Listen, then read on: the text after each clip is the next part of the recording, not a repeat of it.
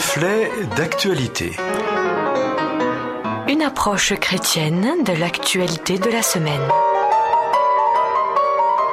Pour la réflexion de ce jour, c'est un plaisir d'accueillir euh, Éric Denimal à notre micro. Pasteur de formation, Éric Denimal est également journaliste et auteur de nombreux ouvrages, parmi eux le plus récent étant le zapping de la Bible que nous vous présenterons en fin de cette chronique. J'ai cru que c'était une blague, mais l'article est paru dans un grand quotidien français le 20 et non pas le 1er avril. Selon une enquête de l'IFOP, près de deux tiers des Français croiraient au monde occulte, à la sorcellerie, à la puissance des marabouts et autres devins. Dans une France sceptique de tout, non seulement les croyances que l'on attribue généralement au Moyen Âge sont toujours présentes, mais la pandémie en aurait augmenté l'influence et l'audience.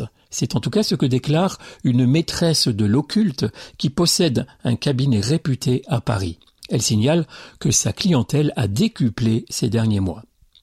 Dominique Camus, ethnologue spécialiste de la question, estime qu'il y a dans notre cher pays rationnel, ébloui de ses lumières et foncièrement laïque, pour ne pas dire athée, il y a dans notre pays donc cinq sorciers par canton, rien qu'en Bretagne, région très catholique par ailleurs. Il ajoute que le chiffre d'affaires des magnétiseurs est supérieur à celui des médecins généralistes. Persuadés qu'il y a des envoûtements, des malédictions, des sorts jetés sur leur personne, quantité de gens se ruinent en rituels étranges, extravagants et souvent inutiles. Les arnaques sont extrêmement nombreuses dans ce domaine et des centaines voire des milliers de personnes sont escroquées chaque année. L'article auquel je fais référence énumère plusieurs exemples de personnes victimes de médiums ou de marabouts, lesquels ont su détourner des sommes faramineuses en imposant à leurs adeptes des recettes tellement ridicules que l'on se demande comment une personne sensée peut y croire encore. Il existe un Institut national des arts divinatoires, et oui, un Institut national des arts divinatoires tout à fait officiel, qui prétend certifier les vrais sorciers, professionnels de l'ésotérisme, et dénoncer les faux, les escrocs. Mais il est difficile de faire la différence entre le vrai, qui ne peut rien promettre, et le faux qui promet, mais qui ne tient pas ses promesses. Dans le temps, une loi punissait l'exercice des arts divinatoires, mais cette loi a été abrogée en 1994. Telle victime avoue une décennie d'économie volée à cause de ma stupidité. Une autre déclare Quel idiote je suis. Un troisième, dépouillé de trente mille euros en quelques mois, comment ai-je pu être aussi naïf? À ces escroqueries profitant de la crédulité des gens s'ajoutent les manipulations mentales et les dérives sectaires, lesquelles aujourd'hui sont dans le collimateur du gouvernement et c'est sans doute heureux. Mais mais quand le gouvernement veut protéger la population de ces truands, il met dans le même sac les marabouts douteux, les nouveaux gourous extrémistes de l'alimentation, les exorcistes islamiques et les sectes évangéliques. C'est la politique du fourre-tout si chère à ceux qui veulent être précis. Fini ma sorcière bien-aimée, c'est l'ouverture de la chasse. La chasse aux sorcières, bien sûr. Mais laissons ce sujet de côté pour le moment pour n'évoquer que la question de la crédulité des gens. Parfois, je me sens béotien. Le béotien, c'est un ignorant, un peu lourd, rustre, euh, inculte. Donc parfois je me sens béotien, comme ici, en me posant des questions idiotes. Comment peut-on croire en des sorciers, des marabouts et autres bonimenteurs jusqu'à abandonner tout raisonnement, toute logique, sa carte bleue et même sa dignité, et dans le même temps se méfier comme de la peste de l'Évangile?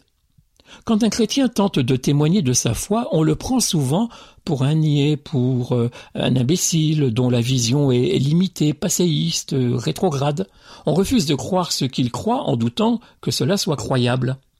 Quand une Église tente de partager le message qu'il a fait vivre en proposant des rencontres d'évangélisation, qui ne sont rien d'autre que des rencontres d'information sur l'Évangile, elle se voit taxée de prosélytisme dangereux et surtout, surtout, coupable de, propager des croyances fausses, ineptes, insensées, arriérées et stupides.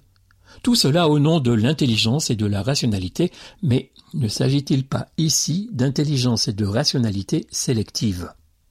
Quelqu'un pourrait me dire euh, Oui, mais en quoi le chrétien serait-il moins bonimenteur que tel gourou ou tel adepte occulte? Eh bien, celui-là, je répondrai, le chrétien construit sa foi sur un message écrit et accessible. Pas de mystère. Dès lors, pour savoir si on peut faire confiance ou pas à Jésus-Christ, il faut tout simplement lire l'Évangile. Seul, sans pression, sans autre contrôle que votre honnêteté intellectuelle, si vous lisez l'Évangile, le Nouveau Testament, et si vous interpellez, sans médium, sans intermédiaire, le Dieu dont on parle dans ce livre ouvert à tous, vous percevrez très certainement le souffle de son esprit. Dès lors, vous vous serez approché du vrai Dieu en qui vous pourrez fonder votre confiance, et c'est gratuit. C'est finalement peut-être parce que cette démarche est trop simple qu'on a tendance à ne pas y croire. Trop simple. Trop simple pour être vrai. Chiche.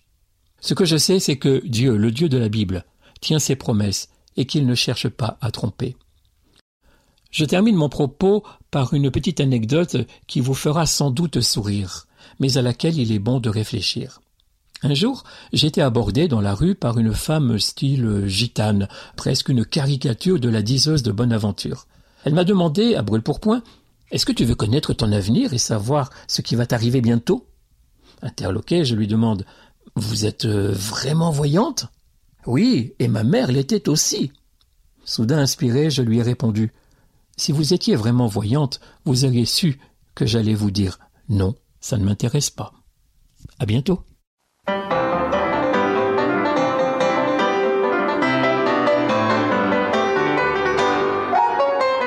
Merci au pasteur Éric Denimal pour cette réflexion. Nous vous rappelons, amis auditeurs, que les scripts de ces chroniques reflets d'actualité sont toujours disponibles sur simple demande. Et puis, comme promis, je vous rappelle ce livre récent d'Éric Denimal, Le zapping de la Bible. Alors, zapping, cela veut bien dire ce que ça veut dire, c'est-à-dire que vous passez d'une question à une autre, comme euh, qui aurait rédigé l'Ancien Testament, qu'est-ce que la Septante, qui sont les descendants d'Abraham, d'où viennent les grandes fêtes juives et chrétiennes? Eh bien, c'est à toutes ces questions et à bien d'autres que le zapping de la Bible répond grâce à Éric Denimal qui a fait pour nous un travail très fouillé.